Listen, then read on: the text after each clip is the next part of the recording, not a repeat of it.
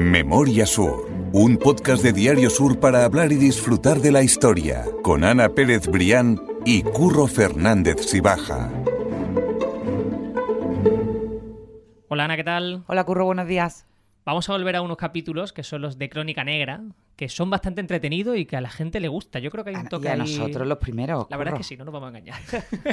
no, no, pero es verdad. Todo lo que sea la crónica negra de la historia de Málaga, que además tiene episodios absolutamente sobrecogedores y curiosos de, de rescatar. Y hoy un ejemplo perfecto, y de hecho vamos a hacer uso de, de Víctor Heredia otra vez. Víctor, ¿qué tal? ¿Cómo estás? Víctor, Hola, ¿qué bienvenido y, y- y bien secuestrado de nuevo con nosotros. nada, Bien hallado, siempre un placer estar aquí con vosotros. Que además están de estreno, porque hay que recordar que hace un par de semanas presentaban el, el segundo volumen de, esa, de esos artículos de Málaga a la sombra de, de la historia, que bueno, que ya se pueden comprar en librerías, sobre todo en Proteo, ¿no, Mm. Víctor? Así Y es. que, que, bueno, que están siendo un auténtico éxito, ¿no? Toda esa recopilación de artículos que, hace- que hacéis eh, Fernando Alonso y tú en, en Diario Sur durante el verano y que, y que bueno, que contienen episodios. Hoy vamos a rescatar uno de ellos de precisamente de Crónica Negra, que hacía mucho tiempo que no nos poníamos Bastante, así en plan macabro y, y prometemos que, que le va a encantar a nuestros oyentes. Bueno, es una historia realmente única y espero eso que no se repita nunca. No, no, que no se repita, que no se pero, repita. pero es verdad que es muy llamativa y bueno, ha quedado incluida en este,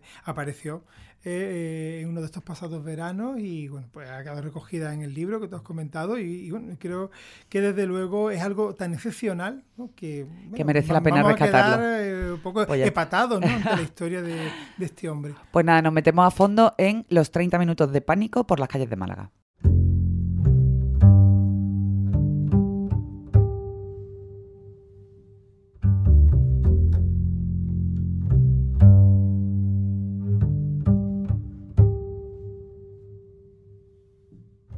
Gusta mucho la viñeta. O sea, vámonos ya mm, a, a meternos en la historia poco a poco, pero esa viñeta que lo ilustraba, lo ilustraba en un periódico de Madrid, eh, me parece que casi una obra de arte, de verdad. O sea, que lo dejo vinculado en las notas del podcast por si la gente quiere ver la, la noticia original, porque de verdad merece la pena. Pero como tú decías, son 30 minutos eh, a la ribera del, del Guadalmedina, en el que eh, Málaga de- de- hay un momento de, de locura y de tensión entre, entre una persona, entre un guardia civil en concreto, y que la ciudad, pues, eh, todavía recuerda, vamos a recordar exactamente qué pasó en esos 30 minutos o por qué merece ¿Qué la pena pasó esa y historia. cuándo? Porque estamos hablando de... Sí, sí, bueno, podemos recordar De- primero la fecha, ¿no? Era un sábado, era 13 de septiembre de 1902. Y bueno, poniendo un poco en antecedentes, ¿no? Tenemos que nuestro, el protagonista de nuestra historia es un guardia civil, un número, que está prestando servicio en la Concepción, el Jardín de la Concepción, porque en ese momento hay un político muy destacado, muy emparentado con Málaga, como Francisco Silvela, el líder del Partido Conservador, que está pues, en casa de su suegra.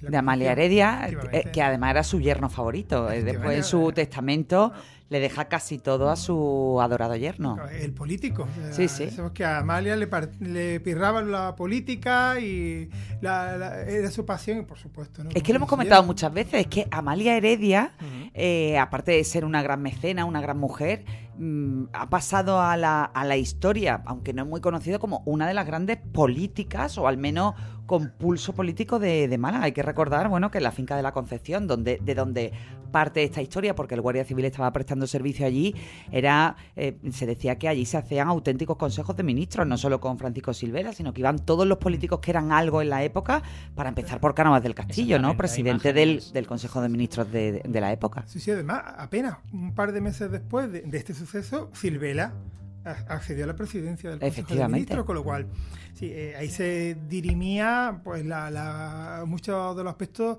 de la vida política del país, bien habéis recordado en muchas ocasiones. Y en este caso, además, se dio la circunstancia de que eh, Amalia falleció apenas también un mes después. Muy poquito. Estamos en un momento, pasaron varias cosas, ¿no? Pero bueno, lo que eh, no- nos lleva, nos trae hoy aquí, ¿no? Pues esa- ese guardia civil que está allí, un funcionario de vigilancia, ante las personalidades que se encuentran en ese momento en la finca y que eh, al parecer, bueno, mm, llega a su hora de descanso, eh, toma algo allí, en un ventorrillo de las cercanías con unos compañeros y eh, debe pasar algo en, esa, en esa conversación, en, ese, en esa parada Y él, a partir de ahí, bueno, regresa a su cuartel, ¿no? El cuartel hay que. Regresa al cuartel rumiando. Sí, algo, ¿No? efectivamente. algo está pasando en su cabeza, eh, sí. a- a- él, todo ese, ese tránsito que hizo, pues desde la Concepción, siguiendo el río Guadalmedina, Haz, la, la- la- la suposición de lo que ocurrió en aquel eh, ventorrillo, Víctor, lo que pudo ocurrir. Bueno, tenemos cierta alguna referencia que nos presta la prensa de la época, porque uno de los misterios de, claro, de todo esto es la motivación. ¿Por qué Antonio Calvente, que era el nombre de este guardia civil, por qué eh, hizo lo que hizo? ¿no? Eh, Claro, como él murió en este mismo día, pues no se le pudo prestar declara- tomar declaración y la suposición que apareció en los periódicos el día siguiente, que es la fuente que tenemos, es que él pudo ser víctima de una broma hablan pues que incluso que pidió a lo mejor un refresco pues en vez de un vino y mm, que aquello pudo derivar en una broma que mm, según los criterios de la época pudieron poner en duda su masculinidad eso es lo que apareció en los periódicos tenemos por tanto que decirlo siempre con todas las Sí, con todos los las alfileres reservas. ¿no? Ujú. pero bueno es, lo que se publicó y que eh, posiblemente eso ya salió de aquel ya pues mm, aquella reunión terminó mal aquello que debe ser por un encuentro después del trabajo y él fue efectivamente rumiando como tú decías hasta el cuartel de Natera perdón, eh, hasta ya muy cerca del centro el barrio de la Trinidad junto a la, al río Guadalmedina ese pasillo de Natera hasta la avenida de Fátima Del ¿no? que ya hablamos efectivamente en un podcast de los pasillos de Málaga. Ahí está, pues ahí tenemos un, en este caso que debía ser un nombre a una finca de recreo, la finca de Natera, donde se instaló, la, el, pocos años antes se había instalado la comandancia de la Guardia Civil. Y, y allí pues había jardines, había varios edificios, bueno, pues estaban los destacamentos y su residencia. Él entra en el cuartel y eh, se dirige a, la, a, la- a su dependencia, a los dormitorios, parece que se cambia, pero sobre todo lo que hace es coger su fusil coge un Mauser, el reglamentario de la época, y eh, se dirige hacia la puerta con fusil en mano y empieza a disparar. Los primeros disparos, disparos los realiza contra sus compañeros que están en la puerta, pero consiguen esquivarlo. Consiguen esquivarlo y, digamos, él sale a la calle ya habiendo realizado algunos disparos, pero sin haber alcanzado a nadie. Una vez que está en el pasillo de Natera, pues ya comienza pues, su carrera, su locura. Indiscriminada. Efectivamente, él va a iniciar ahí pues un, un episodio que claro, cuando lo vemos, pues nos recuerda a, claro, a esos episodios tristemente tan habituales en Estados Unidos. Mira, precisamente hoy es eh, jueves, estamos Sí. grabando este mm, capítulo de Memoria Sur eh, jueves por la mañana y, y esta mañana nos hemos levantado sobresaltados con la horripilante noticia de un tipo que en Maine, bueno, pues ha cogido un fusil y ha matado a 22 personas y ha herido a medio centenar. Podéis imaginar el, el terror y el pánico en el, en el lugar donde se ha producido y como dice Víctor, ¿no? Bueno, pues desgraciadamente en Estados Unidos es eh, algo, bueno, habitual, eh, que te espanta más o menos en función del número de víctimas, pero Mm. que es cotidiano, pero aquí en Málaga, bueno, en Málaga, en España en En general, es algo sí. absolutamente excepcional, pero en Málaga ocurrió y, y, bueno, imagino que las escenas que se vivieron, Víctor, tuvieron que ser dantescas. De pánico, porque además eso- ese dato nos lo da el periódico también, ¿no? las crónicas.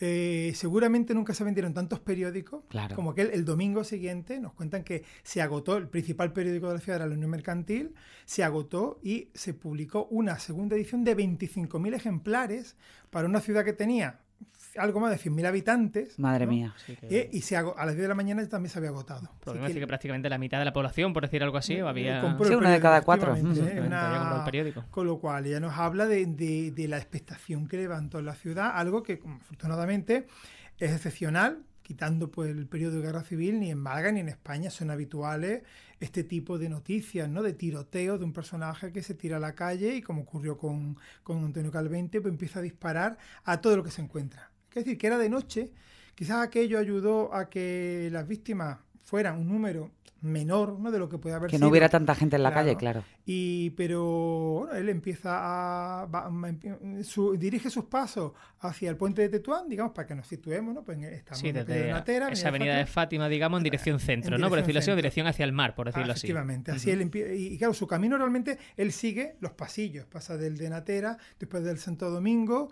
es más, de Guimbar, después del Santo Domingo, y empieza a disparar contra todo lo que se mueve. Y ahí eh, dispara pues hasta la gente que está asomada a los balcones, Claro, porque hay que, hay que recalcar también que estamos hablando, decíamos 13 de septiembre, ¿verdad? Finales de verano. Finales de verano, o Ah, sea, la gente hay está gente tomando todavía haciendo vida, digamos, en, en la calle. Nadie se está pero- resguardando del frío. Claro, todavía pues hacer algo de calor, con lo que apetecía pues tomar el fresco, salir al... Y él empieza a disparar contra transeúntes, cuando ve a alguien en un balcón dispara, eh, mm, provoca varios heridos. mm, creo que su primera eh, víctima mm, eh, recibe un disparo en la mano, se la, destroza. Una, la primera víctima mortal es una señora que estaba tomando el fresco en su casa, una señora de 65 años que claro, recibió un disparo mortal. Eh, y él siguió. Sus compañeros empezaron a seguirlo, claro, ya una vez que se dieron cuenta de lo que estaba ocurriendo, pues sí, lo siguieron, pero entonces se enfrentó a ellos, realizó varios disparos y consiguió ganar un tiempo que le permitió pues, seguir su camino eh, criminal pues, hacia, en dirección centro y ya siguió disparando, pues eh, varias de las víctimas mortales fueron cuando él salía. Cuando, cuando salían a ver qué pasaba, la gente escuchaba Claro. tiros, se asomaba y justo en ese momento él pasaba y, Y les disparaba. Y así hubo varias víctimas. Una de ellas fue eh, Concepción Zambrana, que era de una conocida familia malagueña, de tipógrafos, de impresores, que también luego más adelante tuvieron cines y, y fueron empresarios muy conocidos, ¿no? Pues una, una mujer de esta familia, pues, Concepción Zambrana, vivía en la calle Agustín Parejo, una calle que entonces daba al pasillo de Guimbarda, que daba al río, se asomó a ver qué ocurría recibió un disparo que también fue mortal. Sin embargo, su sobrino, que estaba también por allí, consiguió salir indemne. Y así nos encontramos como va dejando un reguero de, eh, víctimas. Un, sa- un sanitario militar que pasaba por allí, se acercó a socorrer a una víctima, también recibió un disparo y también eh, cayó. Que decir, claro, la oscuridad. Son las diez y media de la noche, es plena noche, la luz era muy tenue, la iluminación Claro. era mucho más deficiente y aquello pudo ayudar a, a salvar algunas vidas de gente, de gente que se pudo esconder en la oscuridad, pero también puede que a otros no, Pero no a él lo, con- ver. claro, y, y a, y a él y al, y al francotirador lo convertiría en una eh, en un eh, blanco muchísimo más escurridizo Así, por la oscuridad. Y posiblemente muchos fueron sorprendidos. Y bueno, pues en ese reguero hay una anécdota, casi, bueno, no, no es así simpática dada la situación, pero bueno, que una, una persona que tiene un problema de cojera, que va con sus muletas, cuando se dio cuenta de lo que venía, además no tenía capacidad de huir, lo que hizo fue se tiró al suelo y se hizo el muerto.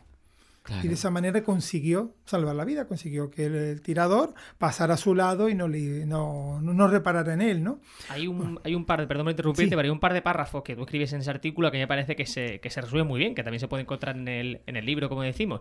Dice, fue pegando tiros a toda persona que se cruzaba en su camino. Antonio Valle Padilla, de 50 años, estaba jugando al dominó con su hijo, Luis Valle el Colado, de 20 años, en la esquina de la calle Mármoles. Salió afuera al oír los disparos y fue tiroteado en el abdomen. Falleció poco después en la casa de Socorro. La misma bala rozó a su hijo, eh, en el muslo derecho. A Francisco Ramírez Amores, dos tiros le provocaron heridas leves en un pie y en una mano.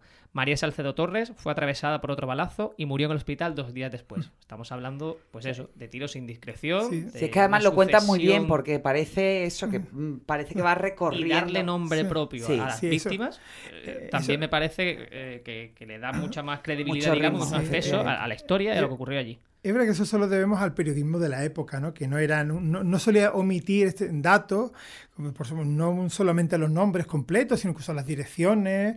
Eh, de- era, era habitual que ese tipo de información pues, se ofrecía al público, pero eso efectivamente nos permite de alguna manera darle, bueno, darle nombre y singularizar a estas víctimas. No estamos hablando Sí, además, de nueve. claro, y, además, entonces, personas. y aquello se publicaba, yo recuerdo, por ejemplo, que me llamó muchísimo la atención cuando fue el incendio de la aduana en el año 1922, que ya en, en los periódicos se, se introducían fotografías, la, la relación con nombre, apellido, estado civil y profesión de Eso todas las es. víctimas del incendio de la aduana y las fotografías en primera página de la Unión Mercantil en concreto de los heridos en la cama del hospital, es decir, los primeros planos de... eh, los heridos e incluso los fallecidos. Sí, sí, sí, Que bueno, hoy tendríamos, técnica bueno, por perfil. supuesto, mucho, aunque hoy se critique mucho a la prensa, que sí, sí que es cierto que en alguna ocasión, eh, bueno, pues eh, Se exceden, nos digamos. pasamos de frenada y yo me incluyo, pero, pero en aquella época no había ningún reparo y recuerdo específicamente en el caso del incendio de la aduana la fotografía de un niño.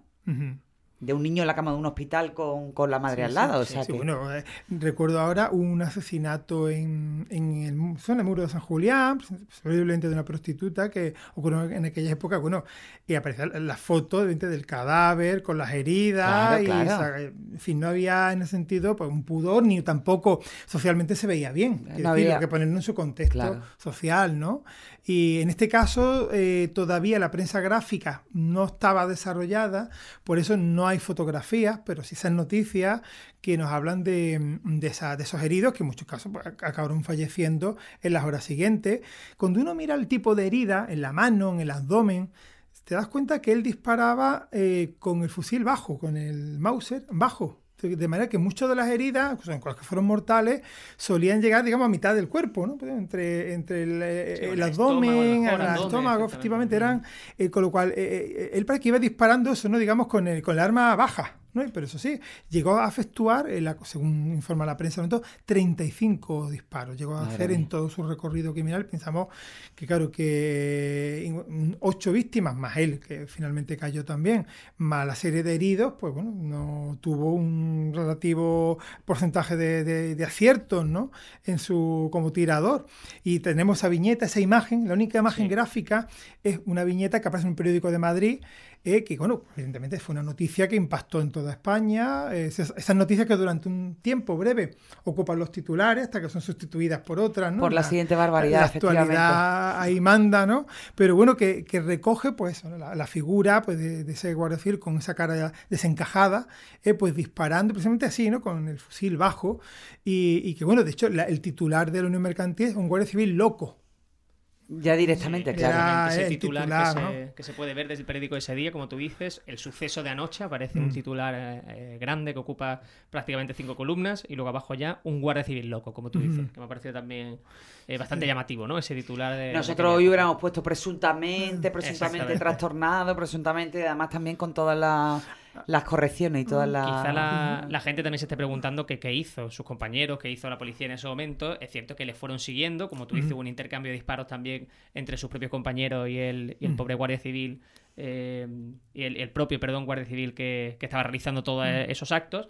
Y él al final lo que hizo fue atrincherarse, como te decimos, se fue avanzando en dirección hacia el mar en uno de los puentes. En este caso, en el último, si no me equivoco, que queda, que es el de Tetuán, ¿no? El último en esa época. En ese momento ya parece que ya los compañeros lo alcanzaron y al ya sentir que, ya lo estaban eh, ya lo estaban cercando, pues se refugió en, eh, debajo del puente de Tetuán, debajo de uno de los muros, junto a uno de los muros, y ahí se parapetó. Y a partir de ahí, pues fue, fue, ya fue un tiroteo entre pues sus compañeros, que en ese caso intentaban, pues como se diría ahora, neutralizarlo, ¿no? Y, la, y, él, y, Antonio Calvente, que finalmente ya fue alcanzado por varias balas, y la más importante fue, una que le alcanzó en la cabeza, que ya pues puso fin a su, a su loca carrera ¿no? criminal de aquella noche, en la que vimos como una persona aparentemente normal, como suele decir en estos casos no daba, no había ningún motivo de sospecha de que tuviera ningún problema, ni mental, ni bueno, una persona, un guardia civil con un comportamiento intachable, que aquel día, por esas causas, antes apuntado. Por algún clic concreto, efectivamente. Y hay que decir que además el, el, gobernador civil no estaba muy lejos porque también nos informa que, claro, rápidamente cuando empezaron a escucharse los disparos, empezaba a cundir la alarma, la gente pensaba que había un motín, que había algún incidente de mayor alcance, eh, el, gobernador civil estaba en el Teatro Lara, ¿sí? en lo que ahora es Hoyo de Espartero, calle Tarazana. Al lado. Está muy cerquita, al otro lado del puente de Tetuán prácticamente, ¿no? Y claro, ya él se acercó también a ver qué estaba ocurriendo. Y bueno, pues y que todo esto, todo lo que hemos contado, pues fueron 30 minutos, ¿no? Aquello, en media hora, pues, eh, eh, eh como pues la, de pánico total. pensamos todas las personas alrededor que cerraban sus ventanas, salían corriendo, huían, para enterar la, expectativa que había creado este, este, este, número de la Guardia Civil, que bueno, protagonizó un acontecimiento que afortunadamente no tiene creo que antecedentes anteriores ni también posteriores, ¿no? efectivamente. No, Por suerte. eh, no es, a- es algo totalmente ajeno Salvo a accidentes, cultura, sí, claro. efectivamente. Pero salvo- no, es algo que alguien se tire a disparar y, y, bueno, por la calle, que vaya eh, de esa manera tiroteando a personas que se cruzan, ¿no? Pues, eh, y además con este número de víctimas, ¿no? Al final fueron nueve muertos, incluyendo al propio Calvente, pues afortunadamente, insisto, crucemos los dedos, no, Sí, sí, que no se repita, ¿no? Y, eh, en este, y bueno, eh, eh, queda como uno de los sucesos sin duda más llamativos de la crónica negra, aunque en este caso el, el móvil, ¿no? la motivación, siempre nos quedará como yo apunto por ahí, ¿no? Yo creo la verdadera motivación que podamos sospecharla se la llevó a la tumba. Exactamente. Como tú dices, el resultado final son esas nueve personas fallecidas, cuatro heridos, pero claro, también el susto de todas las personas que Ah. durante esos 30 minutos eh, vieron todos los, los hechos Mm. y escucharon los disparos y que tuvo que ser unos Mm. 30 minutos, como decíamos al principio, de, de pánico, ¿no? De Mm. auténtico pavor durante, durante esos 30 minutos en Málaga. Totalmente. Así bueno, hay otro aspecto que bueno, ya lo relacionamos, era que curiosamente, por lo que ya no, no enlaza con la, con la historia de España, claro, era quién estaba al frente de la comandancia en ese momento, esa comandancia de la Guardia Civil en Málaga, pues desde apenas dos años antes eh, era un teniente coronel llamado Emilio, Emilio Ló- Mola López, que, eh, que era de Barcelona, que había estado destinado en Cuba, donde había tenido pues, a su hijo mayor, luego en Gerona y había sido destinado a, a Málaga. ¿no? Entonces era, era el responsable, claro, seguro, la persona Sí. que tuvo que afrontar por esta situación que había De generado crisis, ¿no? Eh, su, pues uno de sus subordinados. Y claro, y que posiblemente, posiblemente, no, no tenemos con total seguridad, pero posiblemente en ese momento estuviera en el cuartel eh, Emilio Mola Vidal, su hijo, eh, que luego jugará un papel muy importante en la historia de España, ¿sabes? el cerebro, el director del alzamiento militar del 18 de julio del 36, que en su infancia pues, estuvo muy vinculado a Málaga, que estudió, terminó su estudio aquí y que eh, eh, estando en Málaga preparó su ingreso en la Academia de Infantería, con lo cual es muy posible no insisto, no podemos decir con seguridad que estuviera dentro del cuartel y que eso y que luego pudiera tener ese recuerdo ¿no? de aquella, Aquella de noche, suceso, efectivamente. ¿no? Es algo que entra un poco ahí en lo En, lo eh, digamos, suposi- su- en la suposición, pero, eh, eh, pero la posible. lógica, Es factible, es factible, factible, sí. es factible. Ajá. Eh, Así que bueno, pues nos encontramos como aquel suceso al final, pues tiene, pues a través de ese, de ese posible testigo, eh, una nos enlaza también con otro, con otros aspectos, ¿no? En este caso muy diferentes de la historia de nuestro país. Pues esta es Fíjate, otra de las curioso. historias que podemos Ah. encontrar en ese eh, libro de, de Víctor Heredia y Fernando Alonso, de- el volumen 2 de La sombra de la, de la historia. Y La semana que viene nos traeremos a Fernando Alonso para que también vayamos desgranando sus capítulos, pero es que yo creo que merecen, si resulta fascinante leerlos, pues escuchar a Victoria y Fernando contándolos tan de manera además tan tan didáctica, Sí. pues yo creo que Está es chulo. perfecto para los podcasts. Está muy chulo porque al final nos, nos ponemos un poco aquí. Estamos literalmente alrededor de Víctor, sentados. Sí, sí. Y al final, como que. Estamos aquí los dos con la boca abierta contando la historia. Sí, sí, sí, sí. De verdad que merece la pena. Víctor, mil gracias, de verdad, de corazón. A, a vosotros siempre. Nosotros cerramos otro capítulo de la Crónica Negra, Ana. ¿Cuál es, Pero- cuál- ¿Qué capítulo hemos hecho hoy, Curro? Siempre me gusta preguntar. 141, si no me equivoco. Sí, 141. 141. Estamos, estamos. Madre mía, bueno, estamos perfecto. Vamos hacia los sí, sí, 150. sí. Y tenemos alguna cosita ya también preparada y algunos también por, por, por grabar que, que merecen la pena. Así que muchísimas gracias y nos escuchamos la semana que viene. A ti siempre, Curro. Memoria Sur es un podcast de Diario Sur. Escucha un nuevo episodio cada semana en iVoox, Spotify, Apple Podcast y consulta las referencias de este episodio en diariosur.es.